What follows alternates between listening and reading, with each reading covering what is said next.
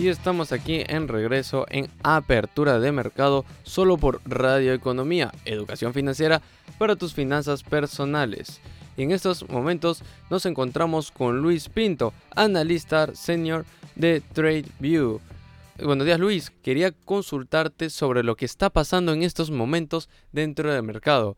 Según informan el Kremlin, ha negado eh, lo que es los buenos términos que ya se que están volviéndose a renegociar, que ya no están conversando en buenos términos y esto ha aumentado la preocupación de inversionistas y ha provocado que los índices americanos eh, vuelvan a lo que es la depreciación. Sí, bueno, mira, eh, te comento. Ah, se siguen dando reuniones, ¿no? Entre los ministros de Rusia y Ucrania por tratar de encontrar soluciones a este conflicto. Es, prácticamente un tire y afloje. Eh, por momento parece que se acercan los consensos. Ahora sale el mensaje que todavía están lejos. Entonces, estos vaivenes siguen trayendo volatilidad al mercado. Y vemos en corto plazo estas fluctuaciones en los precios. Ahora, em, noticias relevantes o que pueden impactar tratar de, otra forma el mercado, quizás podrían estar vinculadas a que Rusia sigue en su intento de tomar Kiev o de que haya la participación de los países aliados de la OTAN eh, y que participen dentro del territorio ucraniano en este tema del conflicto. Eh, y por otro lado, que también existan mayores sanciones hacia Rusia, lo cual es, eh, ahorque la economía rusa y esto genere mayores problemas, ¿no? Eh, por ahora, si bien el mercado, eh, al menos el día de hoy, está retrocediendo ligeramente, estamos eh, lejos de los mínimos puestos hace ya semanas atrás. Entonces, em, poco a poco el mercado va absorbiendo la información y este tema de la guerra, si uno ve estadísticamente, normalmente tiene un impacto de corto plazo. Entonces, creería de que si no sale alguna noticia eh, que cambie totalmente eh, el horizonte corto plazo o, sea algo más agresivo vinculado con el conflicto, y entendería que en los próximos días eh, el impacto sobre las bolsas se va a suavizar y esto el mercado lo iría dejando atrás para enfocarse en otros temas, ¿no? Claro que sí, Luis. También, también justo comentas sobre ello, también bueno, el rebrote de de coronavirus en China, como muy bien tú también nos indicaste dentro del mercado que era algo de corto plazo, eh, lo cual sí lo pudimos notar, ya que en ese mismo día pudimos encontrar diversas depreciaciones, pero el día de ayer y el día de hoy pudimos ver que han culminado su jornada con números positivos, con grandes apreciaciones dentro del mercado. Y acerca también sobre eh, la bolsa de valores de Japón, si no me equivoco, tuvo que ver con mucha influencia sobre ello. Sí, eh, bueno, primero confirmar, ¿me escuchas bien, Angelo? Sí, Luis, te escucho fuerte y claro. Ok, mira, em, sí, bueno, el, tema de, lo, del rebrote del COVID va a estar este, todavía vigente en el mercado, eh, va a afectar todavía eh, a, las bolsas asiáticas por el impacto que tiene China em, como proveedor de insumos en distintos instrumentos eh, en distintas industrias a nivel mundial. Em, así que vamos a tener todavía esa, esa, influencia en corto plazo. Pero cabe mencionar luego del martes que conversamos, em, en China se dio un factor eh, distinto, ¿no? Eh, salieron a decir las entidades regulatorias de China de que van a apoyar el mercado, de que va a inyectarse mayor liquidez en el mercado, eh, los temores de desliste de las acciones chinas en Estados Unidos quedarían atrás, y que van a apoyar el mercado accionario. Entonces, ese mensaje que era esperado por el mercado y ahora bajo esta situación, eh, influenciada también por esta situación de COVID como una manera de soporte también, eh, generó, por ejemplo, el día de ayer un, un avance o un avance histórico en, en, las bolsas asiáticas, ¿no? Por ejemplo, el índice, uno de los índices de referencia en China, el Hansen, subió más de 9% en un solo día, lo cual es histórico. Eh, y eso también repercutió en acciones eh, de las bolsas, de, la bolsa china que también tuvieran eh, subidas mayores al 30%. O sea, fue bastante atractivo el movimiento y esto podría dar un mensaje de que en corto plazo quizás ya encontramos o ya se dio el peor escenario en las bolsas asiáticas, ¿no? Así que quizás como te comenté el martes, también sería interesante eh, ver estos mercados como potencial este, ingreso o un potencial camino de diversificación, ¿no? Eh, eso es lo, lo último, lo que más impactó al mercado, eh, así como sucedió en Estados Unidos, ¿no? tuvieron unos, o sea, el la primera reacción ante un rebrote de COVID, es un retroceso del mercado. Pero si sale una entidad regulatoria del país a impulsar o a darle soporte al mercado, entonces genera otro tipo de sensación. Y eso fue lo que ha sucedido en China eh, ayer con, las noticias de, de las entidades regulatorias. Así que bueno, ese es el escenario que tenemos ahora. Lo que ha sucedido en Japón eh, principalmente fue este tema pues del terremoto que ha habido, ¿no? De un terremoto de, más de 7 puntos y que eso genera normalmente eh, reacciones contrarias en bolsa, pero eso termina siendo pasajero. Así que ese es el escenario en el que estamos ahora. Eh, hoy ya tenemos un pequeño retroceso, es como una toma de ganancias que normalmente sucede cuando hay un, hay un incremento fuerte en un día previo, lo que está viendo ahora pero seguiría en pie eh, la, alternativa de ver estos mercados como un potencial de compra. Claro que sí. Eh, ya, entonces eh, tenemos estos mercados internacionales como posible compra, pero correspondiente al mercado local, a los índices peruanos, tanto el Perú General, el Perú Select, los movimientos dentro del mercado nacional, hemos estado, estamos percibiendo lo que es principalmente el Perú General y el Perú Select, estos índices y varios índices de la Bolsa de Valores de Lima, de locales, en los cuales se encuentran con varias apreciaciones. Esto tiene que ver un poco con el sistema internacional, lo que está sucediendo, o tiene que ver con algo nacional, con la gobernanza del asunto político que poseemos. Mira, ahí a nivel local siempre está el factor político que termina afectando directamente y con fuerza a, la bolsa local, ¿no? Esto, esto sucedió cuando ingresó el nuevo gobierno, la expectativa que tiene el mercado sobre lo que las medidas que pueda tomar el nuevo gobierno. Y así, conforme se vayan dando situaciones de incertidumbre o de tranquilidad, el mercado va a reaccionar en contra o a favor. ¿no? Eh, en este momento estamos viendo eh, la tranquilidad a nivel local y a nivel Latinoamérica.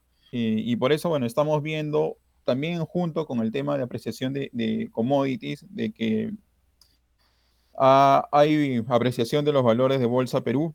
Em, esto apuntaría a mantenerse todavía en corto plazo, como te digo, a menos de que algún impacto de lo sucedido afuera o de lo que venga sucediendo afuera eh, termine repercutiendo en Perú, ¿no? Si, si, nuevamente las bolsas empiezan a entrar en una situación de pánico por temas eh, de guerra, eh, de movimientos drásticos, por un tema de inflación, por un tema de tasas de interés, termina repercutiendo a nivel eh, región eh, Latinoamérica, entonces sí veríamos retrocesos.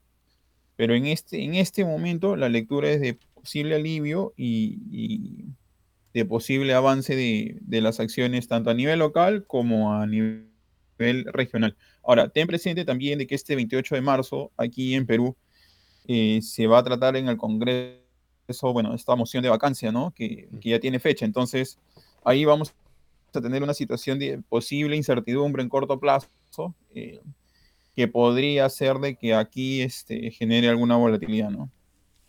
Entonces todos los inversionistas tienen que estar pendientes, todas estas personas que están interesados en estar pendientes ante esta situación que ocurrirá el 28 de marzo, porque como muy bien haces mención, va puede, puede crear lo que es la volatilidad a una mayor escala. Bueno, eso corresponde a lo que son los mercados. Luego, Luis, eh, bueno, ya nos estás comentando sobre que esto del Perú que puede ser un corto plazo, también depende de lo que se viene. Internacionalmente pueden haber algunas oportunidades de compra con esta situación que está ocurriendo. Y hablando justo eso de compra y venta, eh, quisiera ver el nivel de cotización del dólar está aumentando teniendo en consideración que inicios de marzo, justo comentamos el martes pasado, que inicios de marzo hasta, la, hasta una semana antes estaba reduciendo el nivel de cotización, luego los días ayer, antes de ayer, empezaron a reapuntar, empezaron a, aumentar y el día de hoy lo podemos tener en perspectiva promedio de niveles de 3.72, 3.73 soles. ¿eso tú crees que es influencia tanto en lo internacional o ya es, o esto sí ya es un poco más el ámbito nacional? Mira, em, eh, mira, cuando hay un tema de recuperación de bolsa, y normalmente el trade es contrario, es decir, recupera bolsa y el dólar se debilita. Estamos primero enfocándonos en mercado internacional. Eh, luego, si esos estrés se trasladan a nivel local, eh, te repito, hay que ver cuáles son las fuerzas internas porque en este caso, si lo trasladamos hacia nivel local, aquí en este caso la moneda fuerte sería el dólar. Y si tenemos una bolsa que respira y que está tranquila, posiblemente encontremos que el dólar se mueva dentro de un rango ya más estable. ¿no? Y este nuevo rango, debido a que se ha aliviado un poco la, presión política, estamos viendo que hay un nuevo rango en el cual el tipo cambiario se está moviendo, que está alrededor de 365 y por la parte superior podría ser alrededor de 380. ¿no? Entonces, posiblemente veamos que nos movamos dentro de ese rango, a menos de que, como te comenté, eh, hacia el 28 de marzo encontremos una situación distinta, pase algo, pase alguna situación que genere incertidumbre, entonces ahí posiblemente podríamos tener alguna explosión en el precio, en el tipo de cambio, y, este, y ahí habría que buscar algún tipo de coberturas eh, para tomar posiciones, ¿no? Claro que sí. ¿Tú crees que buena oportunidad en estos instantes aprovechar el dólar para poder realizar alguna acción o estimas que podríamos esperar un tiempo más? Eh, mira, em, eh, a ver, eh, por el lado del tipo de cambio, em, siempre es recomendable, dependiendo por dónde vayan tus ingresos, por dónde vayan tus activos, este, tomar ciertas coberturas, ¿no? Y en ese caso deberías tomarlas normalmente pegado a las bandas del rango que pueda aparecer en el mercado. Entonces, eh, si por ejemplo tú tienes un rango establecido 365, deberías eh, considerar, por ejemplo, tener dólares, ¿no? Si el rango está alrededor de 380, pues posiblemente deberías considerar tener más soles. Eh, ese por el lado del tipo de cambio, a menos de que, como te digo, suceda algún evento político a nivel local que trastoque ese rango o a nivel internacional que también tenga alguna influencia y que también trastoque ese rango. Ahora, en el tema accionario, em, adicionalmente que estamos viendo una recuperación acá a nivel local, lo que podría ser, interesante también darle una mirada y, tomar parte de posición. Eh, a nivel internacional, sí deberíamos estar evaluando, eh, como te lo comenté el martes, Ángelo, eh, quizás diversificar y tener participación en bolsa, porque estamos viendo ciertas eh, informaciones, ciertos índices que están mostrando un escenario ya de lo que se conoce en el mercado de sobreventa, ¿no? Y posiblemente entrada de, de, agentes institucionales a, tomar participación en el mercado, lo cual es favorable para una posible recuperación. Ahora, adicionalmente, em, tenemos eh, un escenario cercano a fin de mes, que es el tema del rebalanceo de cartera, que normalmente los portafolios se ajustan cada tres meses, ¿no? Eh, para buscar oportunidades y, y, de esa forma mejorar su, su, vista hacia los inversionistas, ¿no? Mejorar las posiciones mm, y que esta cartera tenga eh, mejor eh, proyección de rentabilidad. Entonces, se espera que hacia la próxima semana ingresen montos importantes o flujos importantes de dinero en la bolsa, principalmente en la americana. Entonces, eso eh, a ciertos eh, niveles mostrados, eh, podría dar una señal de compra en corto plazo eh, bastante interesante. Obviamente, con cada señal uno debe tener una gestión de riesgo y debe, de acuerdo a su perfil, identificar qué tanta exposición puede tener en un tema de renta variable, ¿no? Claro que sí. Más bien, Luis, ya para finalizar, dos últimas consultas, ya para, bueno, dos, una última consulta y ya para finalizar esto, eh, esos son los temas del accionar que a veces mencionan que es muy que aprovechar estos instantes para ingresar en ello. Quisiera también ver esos temas porque se ha escuchado muchos inversionistas, muchas personas así de confianza que me hacían mención que le gustaría mucho lo que es entrar a cotizar, pero en lo que son las materias primas, ya que desean, ya que hay mayor, un poco mayor volatilidad aquí, y más aún cuando podemos apreciar, y bueno, estamos apreciando el aluminio, en el cual tiene una gran apreciación, este, y también el cobre, el paladio, el plomo han tenido grandes apreciaciones igual que el oro, los metales más que nada han tenido grandes eh, apreciaciones. En cambio, el níquel ha disminuido. Sí, bueno, mira, te comento. Eh, por esta situación de incertidumbre, lo que hemos visto que se han disparado precios de los commodities, ¿no? Exacerbados por estas prohibiciones a importaciones de, de productos desde Rusia, ¿no? Eh, y también problemas con Ucrania, ¿no? Ucrania es un importante productor de trigo, entonces eh, si hay un tema de que, por ejemplo, por ese lado disminuya producción, eso afecta, impulsa precios. El tema de por el lado de los commodities también, eh, si hay la posibilidad que uno de los productores disminuya en una cantidad importante su producción, entonces se le da precios. Lo que sucedió con el níquel días atrás, ¿no? En un solo día subió más de 100% el, el valor del níquel, entonces, lo que tuvo que hacer el London eh, Mercantile Exchange en Londres es eh, pausar el trade eh, porque, por esta subida demasiado fuerte y ahora ha puesto rangos de movimiento, es decir, de que permite rangos del precio del níquel movimiento diario entre un valor entre 5 a 8%. Posiblemente esos rangos también se extendan hacia otros commodities si es que vemos movimientos abruptos en los precios. Entonces, eh, si tú quieres aprovechar la volatilidad tanto en el sector minería o en el sector agro, eh, tienes varios caminos. Eh, un camino es directamente hacerlo a través de plataformas que te dan la posibilidad de tradear directamente estos commodities, a través de contratos por diferencia, donde tú puedes agarrar, comprar y vender a precios de mercado y tomar ganancias por esa diferencia en el precio. Ese es un camino que es válido, lo puedes también tomar. El otro camino es trabajar con futuros también sobre estos eh, commodities y de acuerdo a eso establecer una estrategia de compra y venta eh, para también aprovechar movimientos cortos.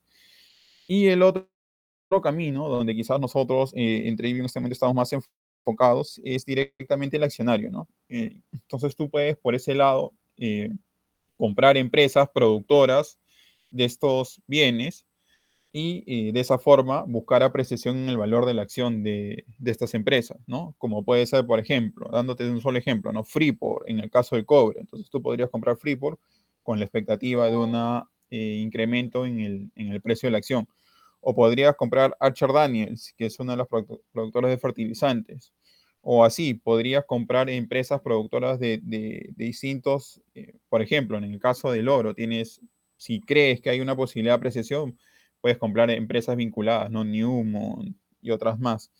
Y así eh, cubriéndote o yendo a buscar posibilidades en empresas productoras de estos bienes. También hay la posibilidad de comprar ETFs que te permiten eh, rastrear o que estos ETFs siguen el comportamiento de estos commodities. Entonces tú podrías comprar un ETF que sigue específicamente el comportamiento del trigo y tomar posición ahí y comprar, porque si tienes la expectativa de que el precio del trigo va a seguir subiendo, entonces ahí vas a poder ir generando rentabilidad. Entonces, hay distintos caminos donde se puede aprovechar la, esta coyuntura. Eh, bueno, en Trevi nosotros tenemos distintas plataformas a través de las cuales los clientes se pueden acercar al mercado. Y em, de acuerdo también, como te digo siempre, a un tema de, de, la gestión y el perfil de cada uno, este, tomar ventajas de lo que está sucediendo ahora, ¿no? Claro que sí, Luis, tienes toda la razón y además también hoy en día que justo también haces mención de los commodities, de que tanto también el energético, el de minero y también agropecuario es, no, agropecuario claramente está, este, hoy en día está en aumento, en auge. Más bien, Luis, quisiera agradecerte por estar aquí con nosotros en esta oportunidad, en esta mañana, en Radio Economía, especialmente en apertura de mercado, analizando un poco sobre este mercado financiero, accionario, también un poco ver el tema de las divisas, del dólar, eh, su impacto, entonces como tiene tanto internacional como nacional, y también como un poco hablarnos sobre los commodities. Más Luis, quisiera por favor que nos puedas brindar algunas últimas palabras o consejos a todos nuestros oyentes. Sí, claro, mira, Angelo. Eh, un tema que quizás eh, se me escapó comentar ahora, que sí lo quería tocar y te lo cuento rápidamente, es el tema de la Fed, ¿no? La Fed ayer ha subido tasas de interés este, 25 puntos básicos y se proyecta que a lo largo del año, que quedan siete reuniones de la Fed, se siga aumentando tasas de interés. Este es como una forma de combatir la inflación, que es algo que viene haciendo aquí el Banco Central de Reserva, ¿no? Que aquí vemos que cada reunión está viendo, por ejemplo, en este caso, aumento de 50 puntos básicos y, en las tasas de interés. Y eso se está haciendo en Estados Unidos. Eh, se, ha empezado a hacer, este, se ha vuelto a incrementar la tasa, esto no sucedía desde el 2018, para justamente combatir el tema inflacionario que se espera que todavía va a seguir vigente a lo largo de, los siguientes meses de este año y como parte pues, de la política de la Fed que tiene como misión eh, impulsar el pleno empleo y también la estabilidad de los precios. Entonces, ese es un escenario que siempre es bueno eh, ser vigilantes y ver eh, cómo termina afectando a los mercados, porque si uno ve adicionalmente ahí esto genera o vemos, por ejemplo, una tasa de, rendimiento de, de, los bonos a 10 años que está por encima del 2% y que eso genera inflación y estamos viendo que eso puede generar este endurecimiento en el tema de créditos y en el tema de consumo. Entonces, bueno, solamente agregarle un poco al comentario de ahora, quizás eh, le demos mayor fuerza eh, en, otra oportunidad, pero eso también afecta al mercado. Y bueno, eh, a los inversionistas, reiterarles, dependiendo mucho este, cuál sea su objetivo de corto, mediano y largo plazo, tomar decisiones de inversión. en este caso, bueno, particularmente veo que hay posibilidades de de tomar posiciones en el mercado accionario. Siempre, cada vez que tomen una decisión de inversión, siempre tener un soporte atrás, tanto información, de comunicación, este, y ajustarse bastante a las expectativas para la toma de decisión, ¿no? Eh, eh, siempre eso es importante, siempre eso es importante tanto a nivel local como a nivel internacional. Eso sería mi, último mensaje. muchísimas gracias Luis por esta información, también lo de la, la Reserva Federal que es muy importante. Bueno, Luis, a ver, muchísimas gracias por estar aquí por nosotros. Reitero mis agradecimientos y también espero próximamente, igual como comenté el día martes, igual lo comento hoy día, espero próximamente volvernos a encontrar contigo para poder seguir hablando sobre el análisis de apertura de mercado, para que todos nuestros oyentes se puedan informar sobre estos temas y además también... Eh, qué mejor que, tenerte, a ti con, a tenerte a ti con nosotros para poder hacer un mayor análisis más exhaustivo sobre algunas situaciones que se están sobrellevando en el país. Va bien, entonces oyentes, esto ha sido todo por hoy día aquí en Apertura de Mercado. Nos vamos aquí, pero no se vayan, que hay una programación musical y regresamos inmediatamente con mi compañero Diego Poma, que les hablará en a media sesión solo aquí en Radio Economía. Así que bueno, esto ha sido todo acá en Apertura de Mercado conmigo. Mi nombre es Angelo Chan. Aquí tenemos un invitado especial a Luis Pinto, analista senior de TradeView, en lo cual esperamos próximamente, reitero, tenerte aquí, que es todo un gusto tenerte hablando con nosotros, Luis. Así que nos vemos la próxima semana y no se olviden, nos vamos y regresamos con a media sesión y conmigo será también hasta el día de mañana con Economía al Día a las 8 de la mañana. Nos vemos. Esto fue Apertura de Mercado en Radio Economía, Educación Financiera para tus finanzas personales.